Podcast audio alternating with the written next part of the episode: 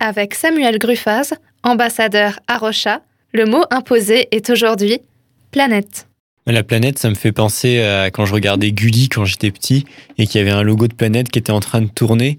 Dans cette émission de Gulli, euh, on nous montrait beaucoup de panneaux solaires, d'éoliennes, voilà, on fait de l'énergie verte, de l'énergie renouvelable. Aussi un truc qui m'avait marqué, c'est qu'il disait que euh, en fait on dépensait beaucoup de papier à l'école et qu'en fait on allait remplacer le papier par des tablettes et qu'en fait on allait faire des choses super écologiques parce qu'on n'aura plus de papier. Puis maintenant, quand je vois les tablettes, que ma petite sœur a des tablettes, je fais ah ouais, on, y est maintenant, mais en fait, ça a réglé aucun problème.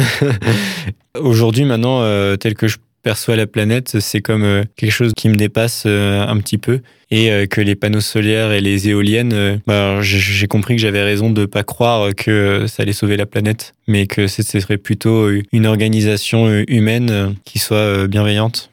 Les mots imposés. Un mot, un invité, une minute pour un instantané de solidarité.